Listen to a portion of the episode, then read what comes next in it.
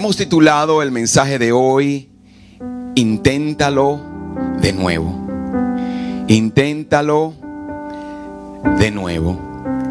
Y la pesca es uno de esos pasatiempos que muchos hombres disfrutan. Yo no sé si las damas y mujeres son tan interesadas en el en pescar como los hombres, pero yo conozco muchos de nuestros familiares, amigos, eh, personas de nuestra iglesia que le gusta la, pesca y ellos disfrutan ir a pescar. Eh, y yo me recuerdo que un amigo me contaba un día y él me decía que él fue a pescar con unos amigos, él decidió ir a pescar, él no era de tan común de ir a pescar. Pero él dice que un día sus amigos le invitan, le dice, vamos a pescar y él decide irse a pescar con ellos. Y se pasaron la noche entera pescando.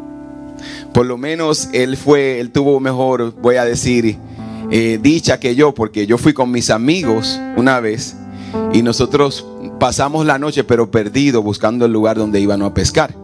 Pero por lo menos él llegó a donde él iba a pescar y me, cuenta que pasó toda la noche pescando o con sus amigos eh, tratando de pescar. Y él dice que cuando ya amanece y él mira la situación, él dice que no había ni un pescado, ellos no habían capturado nada toda esa noche. Eso significa que él pasó toda la noche en vela, pescando, hablando, tratando de capturar algo, pero no tuvieron eh, eh, la dicha, o como diría mucho, la suerte de pescar algo. Y él dice que cuando él sale de la pesca, de regreso a su casa, él estaba tan frustrado y tan disgustado con la noche de pesca, que él dice que él del lugar de pesca se fue al, muelle o a la pescadería y compró pescado para él llegar con algo a su casa. Él dice que él estaba tan frustrado, dice, no, yo no puedo llegar a mi, a mi, casa con las manos vacías después de pasar la noche. Y él llegó a su casa y le dijo, mira mi amor, todos los pescados que pescamos. Eh, y la mujer emocionada y contenta. Y después de un tiempo, él contándonos a nosotros, le confiesa a su mujer que los pescados con los que él llegó a la casa fue, fueron comprados, no fue que ellos capturaron. Pero yo me pongo a pensar en esto y me recuerdo y pienso cómo se sentirían esos pescadores de mi pueblo en el que yo crecí, porque yo crecí en un lugar costero donde muchas personas vivían de la pesca. Ellos, me recuerdo ver a los pescadores en las tardes preparar sus barcos, eh, montar todas sus cosas e irse a mar profundo y pasar la noche entera pescando, arriesgar sus vidas de se levantaba una tormenta, porque en ese entonces no era como ahora, habían radares y habían celular que te decía si iba a llover o no. Ellos se iban a pescar y pasaban la noche entera pescando con la esperanza de capturar algo. Porque estas personas vivían de la pesca.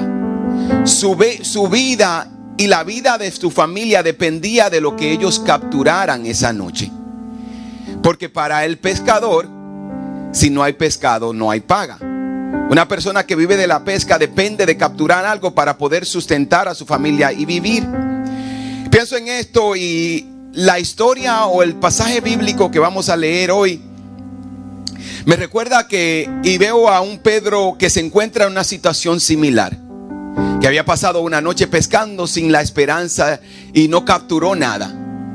Y mire, en Lucas capítulo 5, del verso 1 en adelante, Lucas capítulo 5, encontramos una historia en la que se encuentra Pedro, entonces todavía el que, el que después se convertiría en el apóstol Pedro, en el discípulo eh, de Jesucristo como pescador. Y la palabra dice en el versículo 1, cierto día, mientras Jesús predicaba a la orilla del mar de Galilea, grandes multitudes se lanzaban sobre él para escucharle hablar. Qué bendición es ser un predicador y la gente esté interesada en escucharte hablar. Dice el versículo 2, Jesús notó dos barcas vacías a la orilla porque los pescadores la habían dejado mientras lavaban sus redes. Al subir a una de las barcas, Jesús le pidió a Simón, el dueño de la barca, que la empujara al agua. Y luego se sentó en la barca y desde allí enseñaba a la multitud. La pregunta que yo me hago en todo esto es, ¿cómo se siente una persona o cómo usted se siente después de haber gastado tiempo, dinero en algo en alguien para después terminar con las manos vacías? ¿Cómo usted se siente? Yo no sé, yo no sé usted, pero después de haberle gastado años a algo o años a alguien en una relación, después de haber, intentado en los negocios y haberle invertido dinero y haberle invertido tiempo y esfuerzo y malas noches para terminar con nada. ¿Cómo uno se siente después de invertir tanto en la relación, en el esposo, en la esposa, para después terminar separados o para después terminar divorciado, para después terminar esa persona abandonándote y dejándote sola quizás con tus hijos e hijas. ¿Cómo se siente cuando has invertido todo en la enfermedad de ese familiar? Has ido a todos los doctores, has tratado todo para después ver a esa persona ser vencido por la enfermedad, por la muerte, por el cáncer. Después de haberlo perdido todo, ¿cómo uno se siente después de que usted le ha sido fiel a Dios en sus diezmos, en sus ofrendas? Y que lo pasen por alto cuando surge la promoción en el trabajo o cuando a usted lo envían a casa y le dan layoff. Y lo envían a casa y usted termina desempleado. Yo me atrevería a decir que uno se siente fracasado, obviamente. Porque después de usted haberle invertido tiempo, dinero, esfuerzo a algo, usted espera que eso dé resultado. Usted espera que esa persona cambie. Usted espera que ese esposo o esa esposa cambie. Usted espera que el, el jefe o la jefa lo tome en consideración en el momento que vayan a cortar personal en el trabajo. Usted espera que las cosas sean diferentes. Pero ¿qué pasa después de que usted ha luchado tanto y termina sin nada? Uno termina cansado, frustrado, uno termina molesto y angustiado. Y yo me imagino que esa mañana Pedro se sentía así. Porque la palabra de Dios dice que ellos pasaron toda la noche intentando pescar y no pescaron nada. Mire, y hay algo que yo me imagino y me gusta usar la imaginación en esto y me veo quizás a un Pedro frustrado, cansado y yo voy a decir y maloliento. Porque yo no sé cuál es el misterio que hay. Pero el día que usted sale a pescar y usted, aunque usted no capture nada, usted siempre regresa a casa con un mal olor a pescado, aunque usted no haya capturado nada. No sé cuál es el misterio en todo esto, pero me imagino que Pedro se sentía así frustrado, cansado, angustiado y maloliento a pescado, diciendo como que dice, la vida no es justa, las cosas no es, las cosas no me están yendo bien. No es justo que esto me esté pasando a mí, mis hijos, mi familia, yo dependo de esto, pero no tengo ningún resultado exitoso. Y mire, el fracaso tiende a convertirnos en personas amargadas, frustradas y molestas. El fracaso tiende a convertirnos en personas que no queremos ver a nadie. Y yo me imagino que así Pedro se encontraba esa mañana, después de haber pasado la noche eh, pescando y no poder haber capturado nada.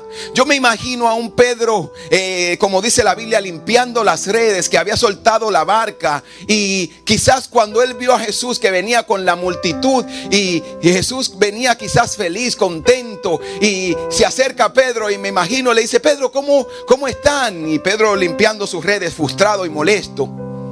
Porque lo último que usted quiere es que alguien, eh, cuando usted está molesto, cuando las cosas no le salen bien, es a alguien tener a alguien contento al lado de ustedes. Eso como que le da más molestia a uno. Especialmente si usted está frustrado y esa persona viene y comienza a hablarte y te dice, no te preocupes, todo va a estar bien. Lo último que usted quiere escuchar es a alguien decirle que todo va a estar bien cuando la realidad, cuando la condición y la situación en la que usted está no está bien. Entonces dice, no, no, yo no quiero escuchar eso ahora mismo. Yo lo que quiero a alguien que me resuelva el problema. Yo lo que quiero a que Dios haga algo por esta situación. Yo no quiero que nadie me dé más palabras. Yo no quiero ni que el mismo Dios me diga que va a hacer. Yo quiero que Él lo haga. Y muchas veces nosotros nos encontramos en esa situación. Entonces Pedro se encontraba así. Pero me da mucha interés o me llama mucho la atención que el versículo 2 dice que Jesús notó dos barcas vacías a la orilla porque los pescadores la habían dejado mientras lavaban las redes. Mire, y el fracaso, cuando tú estás frustrado, uno tiende a soltar ese instrumento, ese don, eso que Dios quiere utilizar. Y me da mucha, me llama mucho la atención porque dice que Jesús notó las dos barcas y él llamó y, llamó a Pedro y tomó esas dos barcas. Lo que los pescadores o lo que Pedro había soltado, Jesús lo notó. El instrumento que Dios te dio o lo que tú estás pensando soltar es lo que Dios va a utilizar. Aquello que tú dices, yo no, yo no quiero seguir en esto, o yo no quiero seguir haciendo esto. Mira, nosotros todos nacemos con dones y con talentos y muchas veces cuando estamos frustrados, cuando estamos adoloridos, cuando estamos angustiados, lo que primero pensamos es, yo voy a soltar esta relación, yo voy a dejar este matrimonio, yo voy a dejar este hombre, a esta mujer, yo voy a dejar este trabajo, yo voy a dejar este negocio porque las cosas no me están funcionando. Pero yo vengo a decirte algo, que eso que tú estás pensando soltar, eso de lo cual tú quieres zafarte, Dios quiere glorificarte a través de la condición en la que te encuentras. Entonces mire, Dios o Jesús le dice a Pedro, no solamente él nota las dos barcas, pero ahora Jesús invita a Pedro a ser parte de lo que él iba a hacer. Traducción al lenguaje actual. Usted llega a la iglesia el domingo, se sienta en la parte de atrás, donde el pastor ni Dios lo vea, porque usted está molesto, porque usted está frustrado, porque usted está angustiado. Y Dios tiene tan buen sentido del humor que el día que Él, tú no quieres que Él te vea, ni Él te llame, ese es el día que Él se coge contigo. Ese es el día que Él comienza a hablarte. Ese es el día que las palabras del predicador y del pastor comienzan a confrontar tu vida. Porque Dios tiene buen sentido del humor. Y el versículo 3 dice que Jesús le pidió a Pedro, el dueño de la barca, que le empujara el agua. Señor, pero yo estoy frustrado ahora mismo. ¿Cómo tú quieres utilizarme en esta condición en la que yo me encuentro? Me parece ver un Pedro pensando, este hombre aquí está porque todavía él no era el discípulo. Este Jesús ahora quiere envolverme en su evangelización. Ahora Él quiere que yo me suba a la barca con Él y que mantenga la barca en el agua y que esté con Él predicando y que predique con Él. Y ahora mismo, pastor, ahora mismo Jesús, yo no estoy en predicación. Yo lo que necesito que Dios haga algo. Que Dios me resuelva el problema. Que Dios cambie al hombre, a la mujer, que Dios me saque de la situación, que Dios me dé un trabajo. Y Dios está diciendo, ven, camina conmigo que te voy a mostrar algo. Y eso fue lo que Jesucristo hizo. Él invitó a Pedro a subirse a la barca con él. Y yo me imagino a Jesús hablando y enseñándole a la gente, hablando de esperanza, hablando de que Dios lo va a hacer, de que Dios es grande. Y Pedro quizás mirando y pensando, yo quisiera que él hablara de otro tema hoy y no de esperanza, porque hoy yo no me siento con ninguna. Yo quisiera que él no hablara de que las cosas van a cambiar porque no han cambiado.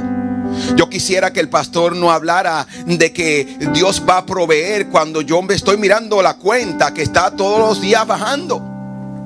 Yo no quiero que el pastor hablara de progreso, de mejoría, cuando todos los pronósticos, cuando en el trabajo se está hablando de cortar personal, cuando en el mundo se está hablando de una mala economía para el 22, para el, 2022. Yo quisiera que el pastor hablara de otra cosa más, de que hay va a haber esperanza este año porque los pronósticos no parecen de esperanza. Porque yo acabo de venir o pasar una noche donde no fue muy alentadora. Yo quisiera que el pastor hablara de otras cosas. Y me parece ver un Pedro frustrado escuchando las palabras de Jesús. Jesús le invita en el versículo 3 a subirse a la barca con él. Le dice que la empuja porque no solamente Dios te dice camina conmigo, Él te pone a trabajar también. Él te pone a hacer cosas. Y yo me dice que Jesús se sentó. Porque mira, Dios siempre te va a pedir que hagas algo en medio de tu fracaso y de tu frustración para probar tu fe.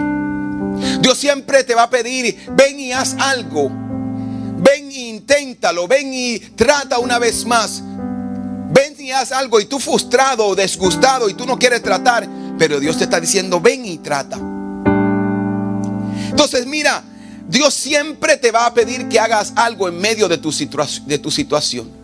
El día que tú no tienes es el día que Dios te va a decir, yo necesito que tú le des, que tú des una ofrenda especial. El día cuando más tú te sientes mal o enfermo, es el día que Dios te va a decir, yo quiero que tú ores por ese enfermo. El día que tú no quieres venir a la iglesia es el día que Dios te va a decir, llama a tu amigo, a tu familiar y invítalo a la iglesia.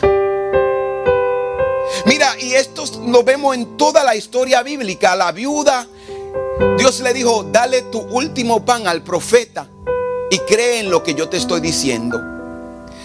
Abraham le dijo, dame a tu único hijo Isaac y cree en lo que yo te estoy diciendo.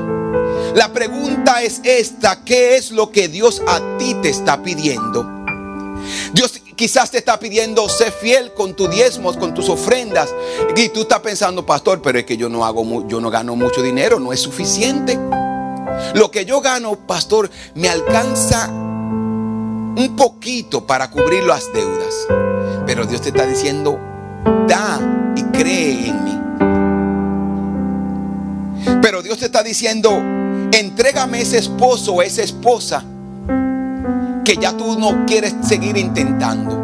Sigue amando a ese esposo y a esa esposa. sigue teniendo misericordia de ese hombre y de esa mujer, aunque tú no quieres seguir teniendo misericordia. Entrégame tu vida. Entrégame tu obediencia. Porque eso es lo que Dios va a probar en ti, aquello que más tú necesitas.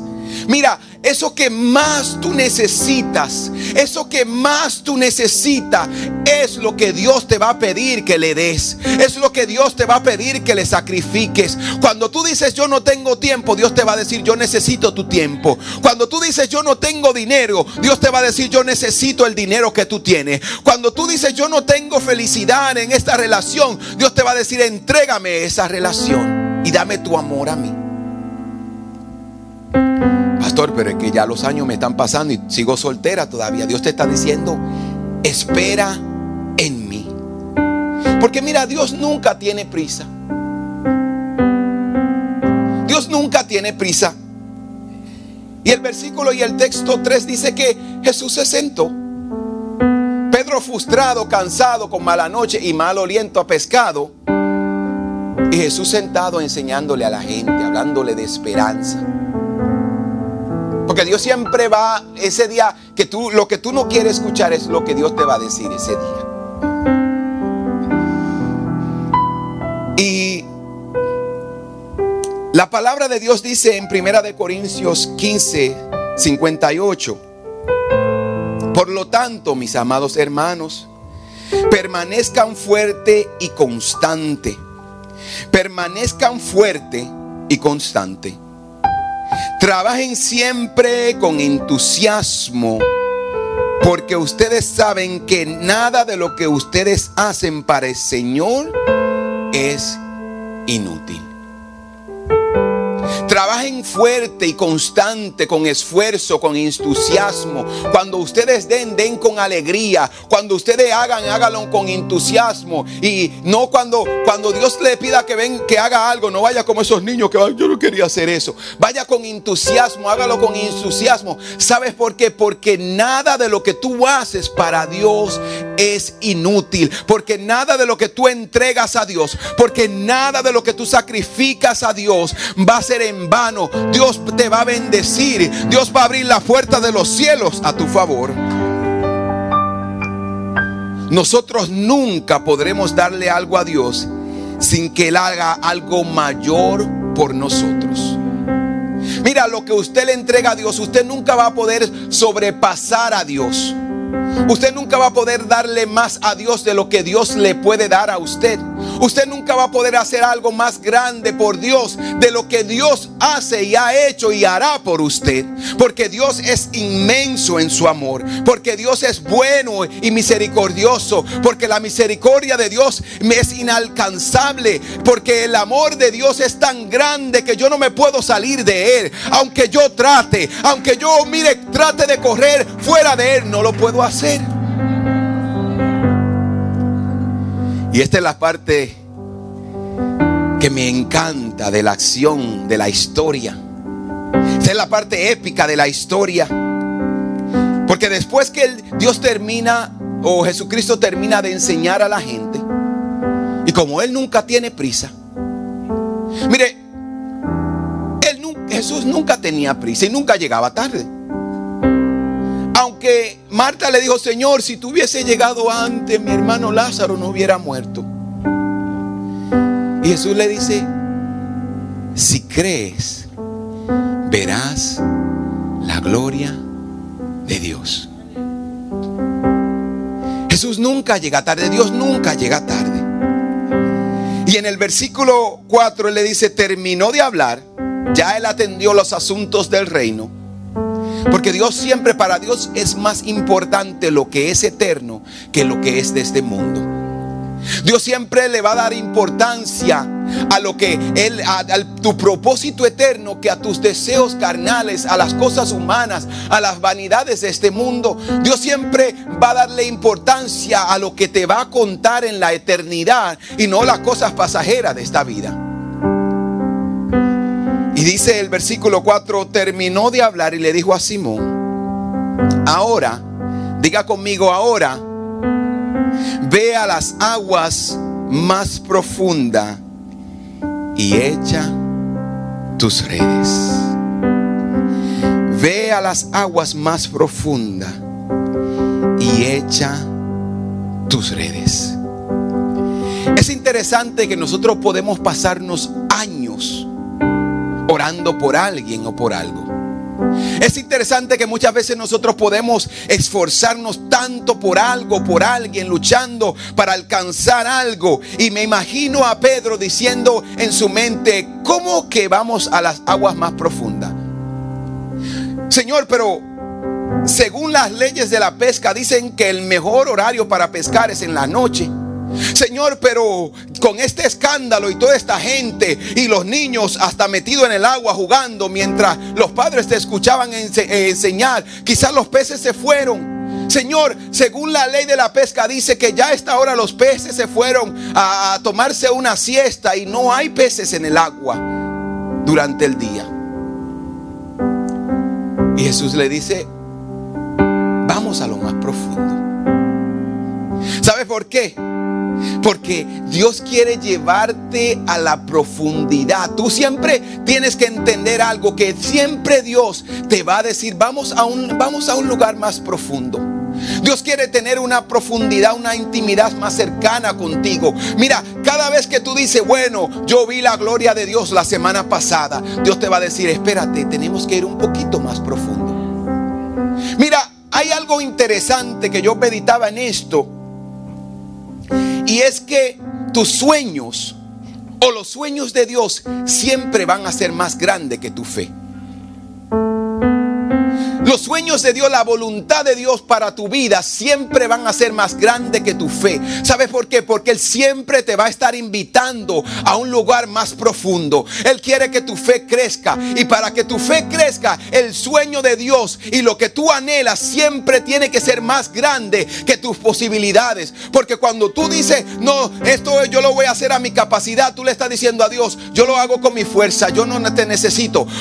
Pero tú tienes que entender que tus lo que tú quieres alcanzar, tiene más que ser más grande que tu condición o tu situación. Y Jesús le dice, vamos a un lugar más profundo. Vamos a un lugar más profundo. Y en el versículo 5, Pedro, eh, Pedro le dice, maestro, respondió Simón, Aquí es donde nos damos cuenta y mi, imaginación dice, yo sabía que Pedro estaba molesto con Jesús. Y él dice, maestro, hemos trabajado durante toda la noche y no hemos pescado nada. Maestro, ¿qué te hace pensar a ti que si nosotros lo hicimos a la hora correcta, en el momento correcto y en el lugar correcto, porque nosotros tenemos un lugarcito donde nosotros vamos y ahí siempre pescamos. Porque yo tengo un amigo que siempre me ayuda a resolver los problemas. Porque yo tengo un abogado que no importa la situación en la que yo me encuentre, él me resuelve. Porque yo tengo un compañero que cuando yo me encuentro en necesidad, él me resuelve. ¿Qué te hace pensar a ti que ahora las cosas van a funcionar si ya yo lo he intentado, si ya yo le he tratado, si yo ya yo llamé al abogado, llamé al doctor, llamé al pastor, llamé al amigo, todo el mundo, yo he llamado a todo el mundo, Señor, y no a nadie me ha puesto a podido resolver? ¿Qué te hace pensar a ti que ahora va a ser diferente? ¿Qué te hace pensar a ti que las cosas van a cambiar. Pastor, ¿cómo usted sabe que ese hombre va a cambiar? Pastor, ¿cómo usted sabe que esa mujer va a cambiar? Pastor, ¿cómo usted sabe que la relación, el trabajo, mi economía, mi situación va a cambiar? Pastor, ¿cómo usted sabe que aunque dicen cosas difíciles para este año, las cosas no van a ir bien a nosotros? ¿Sabes lo que la palabra maestro significa aquí? En el momento que Pedro le dice a Jesús, maestro, él estaba diciendo líder, jefe. Él estaba reconociendo la autoridad de Jesús. Aunque él cuestionó a Jesús, aunque nosotros cuestionamos a Jesús y cuestionamos lo que Dios está haciendo, me gusta la respuesta de Pedro. Porque yo, yo digo que Pedro era como yo. Yo siempre uso la lógica y analizo. Yo soy demasiado analista. A veces paso demasiado tanto tiempo analizando que se me va el tren muchas veces. Pero después Pedro le dice, pero si tú lo dices, echaré las redes nuevamente. Pero si tú lo dices, yo no lo voy a hacer porque yo creo que las cosas puedan cambiar. Yo no lo voy a hacer incluso ni porque yo tenga fe. Porque muchas veces tú no vas a tener la fe. Nosotros hablamos de fe, pero muchas veces no tenemos la fe. Aún no teniendo la fe, Pedro obedeció las palabras de Jesús. Muchas veces, aunque tú no tengas la fe, Tú tienes que comenzar a caminar en lo que Dios te dijo que hagas. Muchas veces, aunque tú no veas las cosas cambiar, tú tienes que comenzar a caminar a lo que Dios te dijo hagas. Y tú tienes que comenzar a decirte a ti mismo, ok, por lo que tú dices, porque tú has hablado, porque tú has declarado, yo voy a comenzar a caminar. Y cuando tú comienzas a caminar, es que tú vas a ver el agua abrirse en dos. Es que tú vas a ver el cielo abrirse a tu favor. Cuando tú comienzas a caminar, tú vas a ver la gloria de Dios. Iglesia, lo que Dios te está diciendo en esta tarde es que comiences a caminar, es que comiences a obedecer lo que Dios está declarando para tu vida y para tu casa. Pero si tú lo dices, pero si tú lo dices, yo lo voy a hacer. Antes de ver la gloria de Dios, debes de estar dispuesto a obedecer a Dios. Antes de ver la gloria de Dios, debes de estar dispuesto a obedecer, obedecer a Dios. ¿Sabes por qué? Porque Dios siempre te vas a pedir que intente de nuevo, que intentes con Él algo que tú intentaste con tus propias fuerzas. Dios siempre te va a decir que intente de nuevo con Él lo que tú intentaste con tus propias fuerzas. Yo me recuerdo haber experimentado esto, intentar con Dios. Cuando nosotros nos mudamos a la casa donde vivimos hoy, me recuerdo que veníamos de un, proceso un tanto difícil, porque habíamos modificado la casa donde vivíamos anteriormente y no había funcionado. Y mire, y en el proceso de que teníamos que vender la casa donde vivíamos antes y buscar otra, se nos dificultó. Y yo me recuerdo que la casa donde vivíamos, vivimos ahora,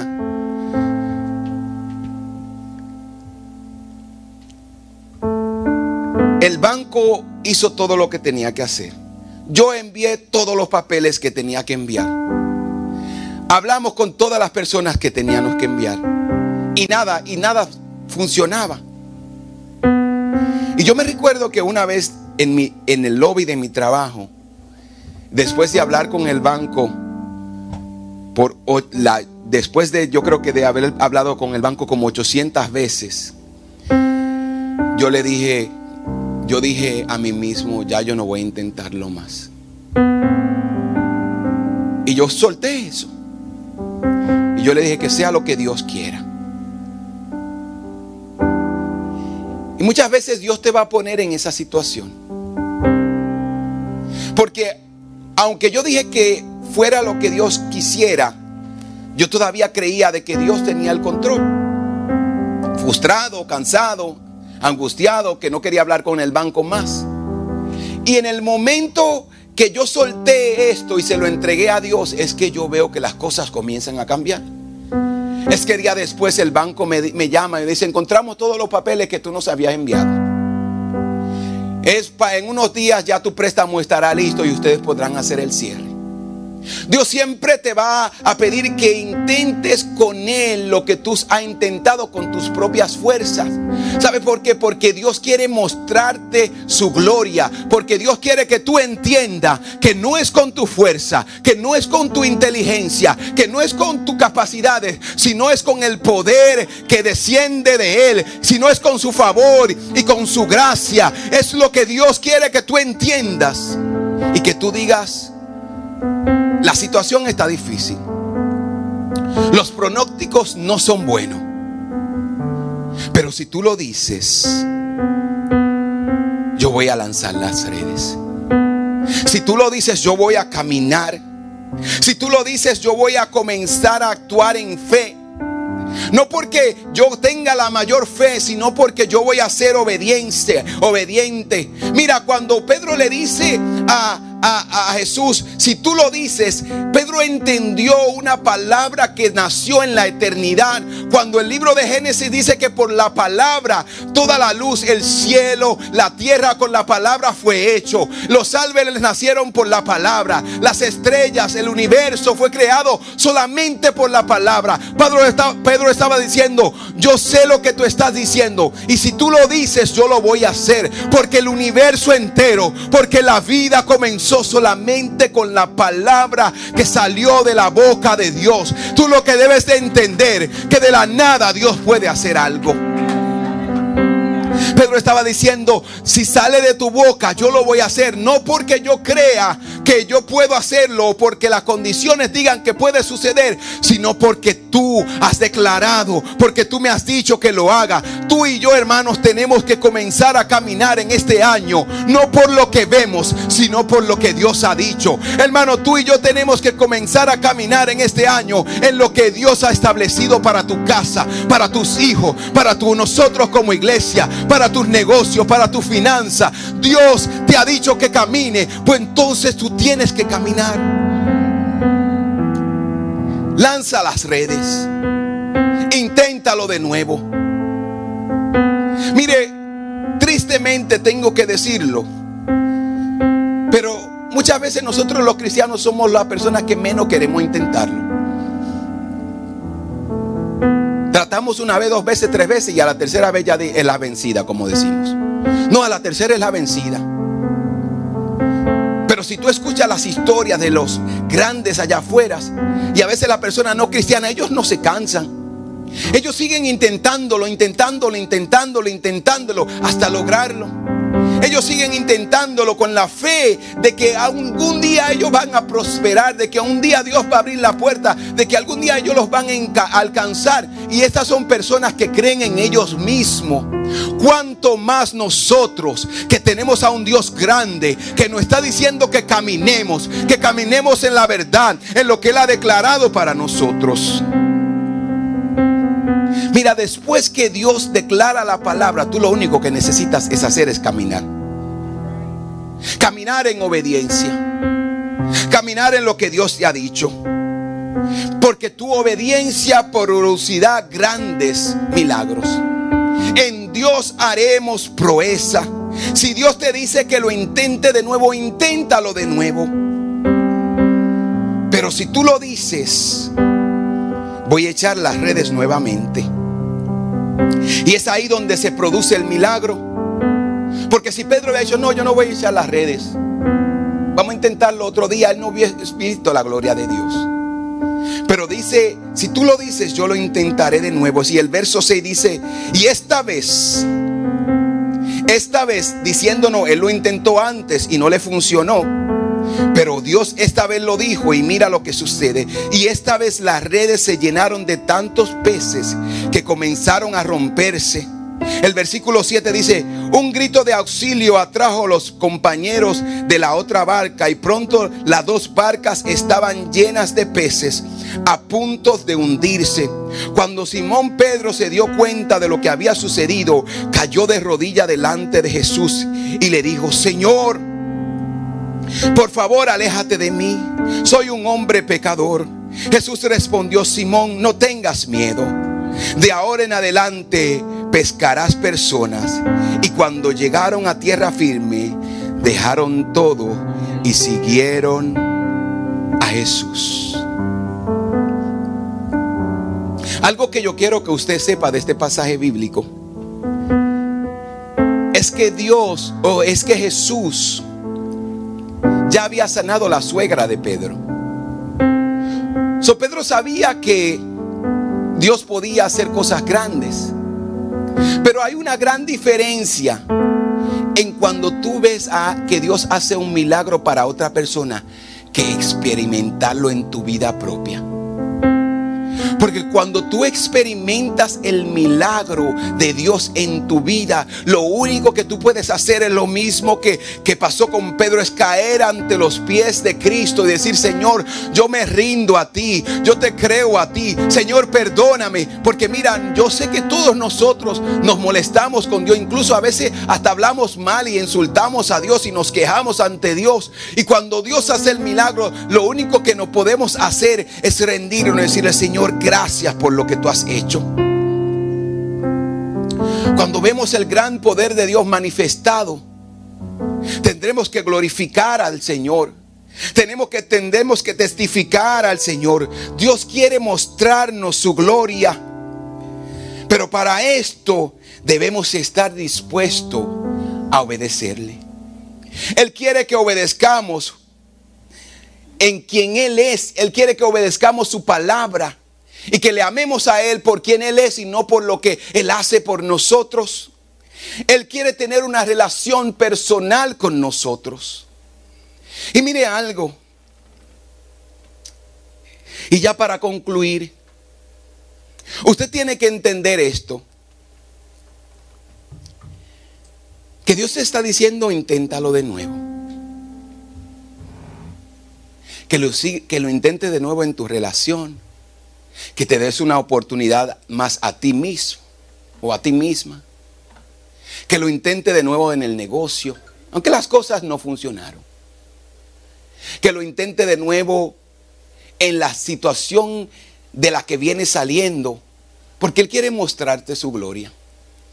Pero algo que tú y yo tenemos que entender, que, que es algo que Dios no nos está pidiendo, es que en el proceso de tu intento, tú no puedes decir ahora, no, el pastor dijo que lo intentara de nuevo y yo voy a intentarlo de nuevo.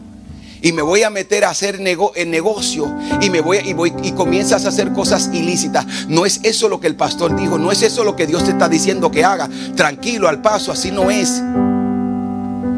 No es que Dios te está diciendo, eh, ah, inténtalo de nuevo y, muchas mujeres o hombres van a salir de aquí, ah, yo voy a intentarlo de nuevo y el primero que me, que me pique un ojo, como decimos nosotros, le voy a decir que si no, cuidado. Porque Dios nunca te va a pedir que desobedezcas su palabra para alcanzar tus propósitos. Dios nunca te va a pedir a ti que hagas algo que, que corrompe la santidad que hay para tu vida. Dios nunca te va a pedir que te unas con un yugo desigual, con una persona que no es creyente. Dios nunca te va a pedir que hagas negocios o, cosas que son ilícitas para conseguir o, o ser exitoso financieramente. Cuidado, no es eso lo que Dios te está diciendo. Dios te está diciendo, yo quiero que lo intentes de nuevo, pero con la mirada puesta en mí creyendo en lo que en que yo llego a tiempo, creyendo de que en el tiempo correcto yo voy a contestar tu oración, creyendo que yo te voy a dar no lo que tú quieres, sino lo que tú necesitas, porque así es Dios. Dios nunca te va a dar lo que tú quieres, él te va a dar lo que tú necesitas. Y lo que Pedro necesitaba no era una pesca milagrosa. ¿Sabes lo que Pedro necesitaba? Era sentido para su vida. Era un propósito de vida. Era tener una razón todos los días por la cual levantarse era tener una razón todos los días por la cual eh, despertarse y decir, Señor, hoy yo voy allá afuera porque yo sé que tú tienes planes conmigo. Porque Pedro era un pescador, pero la palabra de Dios dice que cuando ellos llegaron a la orilla, él dejó todo y siguió a Jesús. Porque mira, hay algo más importante que los bienes, que las posiciones de este mundo. Hay algo que se llama propósito eterno, lo que Dios ha destinado para ti. Y eso tiene sentido. Cuando tú te encuentras con el Maestro, cuando tú encuentras, encuentras con Cristo, cuando tú ves la gloria de Dios, cuando Dios te llama y cuando tú entiendes que lo que Dios te está invitando a hacer tiene más sentido que lo que tú quieres hacer, tú dices, no, no, no, no, no. Yo voy a dejarlo todo atrás y voy a seguir a Cristo. ¿Qué es lo que Dios te está pidiendo en este día? ¿A qué Dios te está invitando hoy? Iglesia, Dios nos está invitando a que lo intentemos de nuevo. Pero que no lo intentemos con nuestra fuerza, porque ya tratamos de esa manera. Que lo intentemos ahora con la ayuda del Señor, con, la, con la fe puesta, con la mirada puesta en Cristo. Mira, ahora tú vas a comenzar a ver a ese hombre, a esa mujer, con los ojos de Cristo. Ahora tú vas a comenzarte a relacionar con ese compañero, con ese en tu trabajo, con la gente, con los ojos de Cristo. Iglesia, es tiempo de que nos levantemos comencemos a, caminar en lo que Dios nos dice que hagamos. Mira, y te vas a encontrar con personas allá afuera que te van a decir, ya yo lo intenté. Tú no sabes, ah, que tú quieres qué. Tú no te imaginas el dinero que yo invertí en eso. Eso no me fue bien a mí. Ah, no, esa relación, esos hombres son así. Suelta eso. No, no pelees por tu relación, por tu matrimonio, no luches. Al final y al cabo eso no va a funcionar. Esa gente son así, eso, esa, esa familia es así. Esa iglesia es así. Esos pastores son así. Pero Dios está diciendo, no mires al hombre. No mires a la gente. Corintio nos dice que hagamos todo con entusiasmo. Y amar al esposo muchas veces es amar al prójimo. Amar a la esposa muchas veces es amar al prójimo. Amar al jefe que te hace la vida imposible es también amar al prójimo. ¿Y por qué tú vas a hacer todo eso? Porque te sale del corazón. No, porque hay veces que no nos sale del corazón pero lo hacemos por obediencia a Cristo, por amor a Cristo. Y la palabra de Dios nos dice que si lo hacemos con entusiasmo, con deseo, que nada de lo que nosotros hacemos será en vano. Todo lo que hacemos, nuestro esfuerzo, lo que damos, los recursos que damos para el, para reino, nuestros diezmos, nuestras ofrendas, el vaso de agua, el plato de comida, la visita al enfermo, la llamada al que está desanimado, todo eso lo hacemos por amor a Cristo. Inténtalo de nuevo, iglesia. En este año el Señor nos está invitando, iglesia, a intentarlo de nuevo. A comenzar a caminar en la palabra que Él ha declarado para nosotros. En comenzar a caminar en la palabra que Dios ha declarado para tu familia, para tu casa, para tus hijos. Inténtalo de nuevo, invítalo de nuevo, háblale de Cristo de nuevo, no te canses de hacerlo. Ama a la gente de nuevo. No, pastor, pero es que esa gente me ha, tratado mal. Ten misericordia y ámalos. Trátalo con amor y con misericordia. Y dile, Señor, mira, tú sabes que yo no me siento. Pero la fe no es un sentimiento. La fe muchas veces es obediencia a Dios. O no muchas veces, sino siempre. Aunque yo no me sienta, yo lo voy a hacer por obediencia a Dios. Aunque yo no me sienta, yo lo voy a intentar por obediencia a Dios. Aunque yo no me sienta, yo lo voy a amar por obediencia a Dios. Aunque yo no me sienta, yo me voy a someter por obediencia a Dios. Aunque yo no me sienta, yo voy a aplicar una vez más por otro trabajo. Aunque yo no me sienta, ni tenga los recursos, ni tenga las finanzas, yo voy a intentar comprarme una casa. Aunque yo no me sienta, yo voy a intentar buscar un trabajo. Pero yo he tratado tanto y no me fue bien la última vez. El Señor te está diciendo, mis misericordias son nuevas cada mañana. Hoy tienes una nueva oportunidad de intentarlo. Pero no quiero que vayas a intentarlo con tu propia fuerza. Ya tú intentaste eso. Ahora inténtalo de nuevo. Pero con Cristo en tu barca. Pero ahora inténtalo de nuevo. No con tus fuerzas, sino en el nombre de Jesús. Hazlo de nuevo, iglesia. Inténtalo de nuevo. esta vez, no con tus fuerzas, sino porque Él te dice que lo hagas. Inclina tu rostro ahí donde estás.